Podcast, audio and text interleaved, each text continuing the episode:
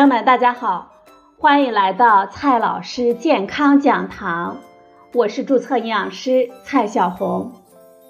今天呢，蔡老师继续和朋友们讲营养、聊健康。今天我们聊的话题是痛风的营养治疗。现在呢，正好是三九天，这三九天又是痛风高发的时节。特别是在年底聚餐扎堆的时候，一顿大餐把酒畅谈之后啊，这关节迅速的红肿，疼得无法着地了。这恐怕得过痛风的朋友都经历过吧？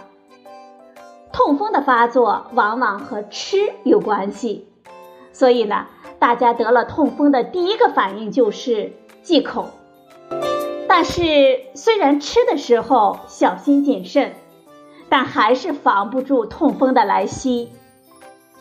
痛风真的只是吃出来的吗？在高发季节，我们应该如何来预防呢？今天呢，我们就聊这个话题。痛风的本质是尿酸盐的结晶在我们关节腔内析出，造成炎症。因为有炎症，所以我们会感觉到疼痛、红肿。在高中的化学课上，老师们曾经讲过，结晶的析出和局部的温度、酸碱度、结晶物质的浓度等等有关。尿酸盐结晶呢也是一样的。在冬天天气寒冷的时候，我们的脚趾和膝关节往往更是全身血流最少、局部温度最低的地方，就更加容易析出结晶。这些结晶就像容嬷嬷的针一样扎在敏感的关节间隙，所以痛风的疼痛程度就可想而知了。得过痛风的朋友都知道痛风的厉害，在这些慢性代谢相关的疾病当中，很多朋友都认为痛风是和生活方式关系最密切的一个，因为痛风的发作。往往和某一顿美酒佳肴有着直接的关系，所以呢，痛风发作后的第一件事就是忌口。那么，痛风和吃的关系是怎么样的呢？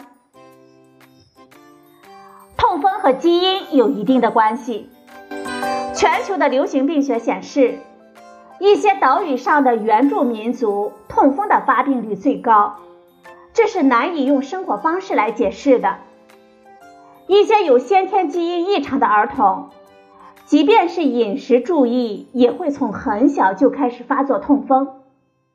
另外，男性比女性更容易得痛风，这是因为雌激素对于尿酸排泄有促进的作用。痛风呢，还与我们的生活方式有密切的关系。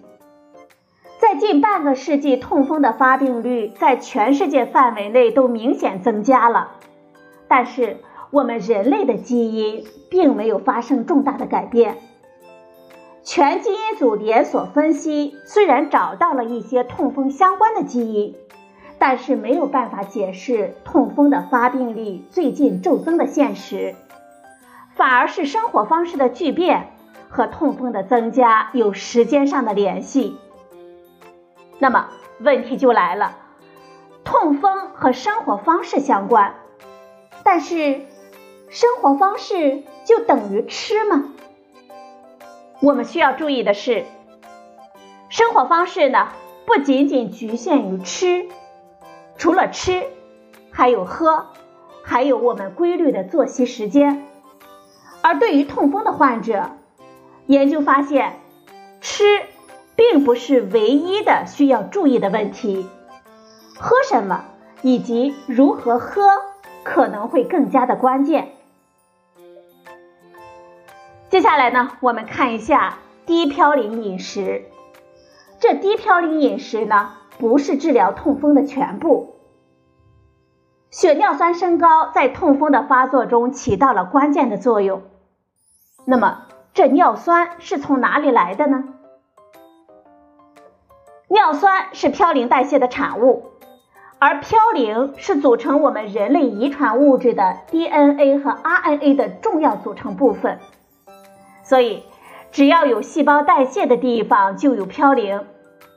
我们人体当中自身新陈代谢所产生的嘌呤占我们每日尿酸的百分之七十，这是主要的部分。而从膳食当中的含嘌呤食物呢，仅占到了百分之三十。传统的痛风饮食只关注嘌呤的含量，对于低嘌呤膳食目前没有统一的定义。在国际上关于痛风的指南当中，都支持推荐适当的限制高嘌呤的食物，而并没有为嘌呤的摄入制定一个上限。这是因为大部分生物的遗传物质当中都含有嘌呤，所以。无嘌呤饮食几乎是不可能的，很难量化实际我们摄入的嘌呤量。食物当中的嘌呤水平呢，确实有高有低。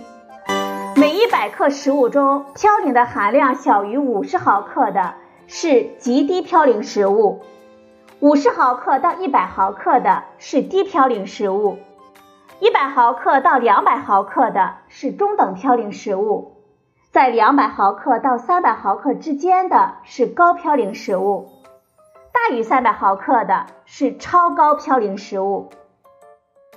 常见的食物的嘌呤含量呢是这样的：肉类大部分都属于中到高嘌呤的范围，其中内脏比肉的嘌呤更高。海鲜类的食物，它的嘌呤整体的含量会更高。大部分在高嘌呤到超高嘌呤的范围。非动物类食物当中，菌类和海带类的嘌呤含量比较高，特别是干蘑菇、干海带或者是海带汤当中。蔬菜基本上都属于低嘌呤的含量，而蔬菜当中的欧芹，它的嘌呤含量是最高的，可以达到每一百克含有三百毫克的嘌呤。而豆苗和菠菜的嘌呤含量，它属于中到中高。所有的研究都没有发现摄入高嘌呤的蔬菜会增加痛风的风险。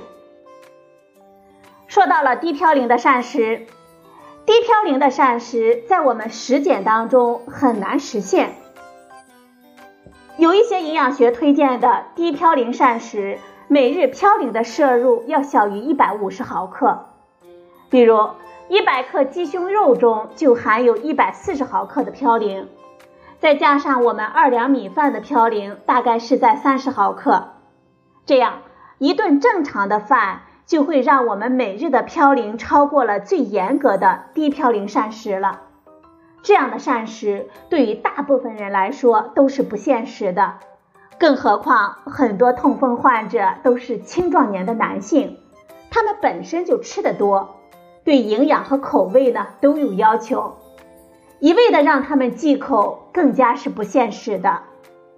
有研究显示，即便是系统的膳食指导和教育，也很难有效的降低痛风患者的血尿酸水平。大量的流行病学研究显示，这痛风呢不只是吃出来的，更是喝出来的。痛风的发生和我们常喝的两种饮料密切相关。第一种就是以含糖汽水为代表的含糖饮料，第二种就是含酒精的饮料，特别是啤酒。有研究者发现，近五十年的痛风的发病率骤增和含糖饮料的摄入增加是成平行关系的，像。高果糖玉米糖浆就是很多含糖饮料和加工食物的甜味剂，它价格便宜，甜度高，是饮料、点心、蜜饯中常用的。而且随着生产工艺的改进，果葡糖浆中的果糖含量可以高达百分之九十。在过去的三十年，美国的果葡糖浆人均摄入量呈升高的趋势。而痛风的患病率同期也在提高，两项大型流行病学研究分别发表在美国医师杂志和英国医学杂志上，它显示，不论是在男性还是女性当中，痛风的发病率都和摄入过多的果糖相关。其中还有一项美国的大型流行病学队列研究，结果显示，每天喝两份或者是更多的含糖饮料，会让痛风发作的风险变为每月仅喝一次含糖饮料的二点三倍。这还是在不容易发作痛风的女性当中发现的，而多吃肉和多吃海鲜。仅会让痛风的风险升高至一点四八和一点六四，可见啊，喝含糖饮料对痛风的影响比肉类和海鲜更加的严重。有的朋友可能会问，那是不是痛风了就不能吃含有果糖的水果了呢？答案是否定的。研究发现，水果中的果糖并不会增加痛风的风险。原因呢，可能是水果中的植物营养素、膳食纤维等减缓了果糖的吸收，或者是改变了果糖的代谢。而且呢，水果中的维生素 C 它本身还可能减少痛风的风险呢。但是果汁可能会轻度升高痛风的风险，所以痛风的患者不建议多喝果汁。对于痛风和生活方式关系，在《新英格兰医学杂志》上发表的涉及4.7万名美国男性随访了长达12年的大型流行病学研究显示，虽然吃肉和吃海鲜会和痛风的发生相关，但是还有一个更重要的因素，那就是喝酒。相对于只多吃肉或者是多吃海鲜的人。同时还喝酒的人的痛风的发生率会明显的升高。含有酒精的饮料，特别是啤酒富含鸟嘌呤，和痛风发作的关系是非常密切的。所以，吃不是造成嘌呤摄入过多和痛风的唯一的因素。痛风和喝的关系是非常密切的，不止于喝含糖饮料和酒精饮料。还有以下几点：第一点，喝汤太多，因为嘌呤是溶于水的，肉汤和海鲜汤做成的汤汁就成了浓缩食物中嘌呤精华的部分了。海带汤就是嘌呤含量最高的食物之一，而我们冬天呢，常常会喝热汤、吃火锅，包括近几年很流行的海鲜砂锅粥，这些食物呢。都会让嘌呤摄入一下子升高了许多。第二点，很多人不会喝水，大部分嘌呤都是通过肾脏排出的，所以尿液是排出嘌呤的主要介质。如果饮水不足，肾脏就无法排出摄入的嘌呤。另外，喝水的时机也非常的关键。在睡前适量的饮水呢，可以避免睡眠时长时间尿酸浓度过高。第三点，喝奶太少，喝咖啡太少。有的饮料会增加痛风，而同时也有饮料会减少痛风。研究显示，奶制品，特别是低脂或者是脱脂的奶制品，摄入较多的人不容易发作痛风。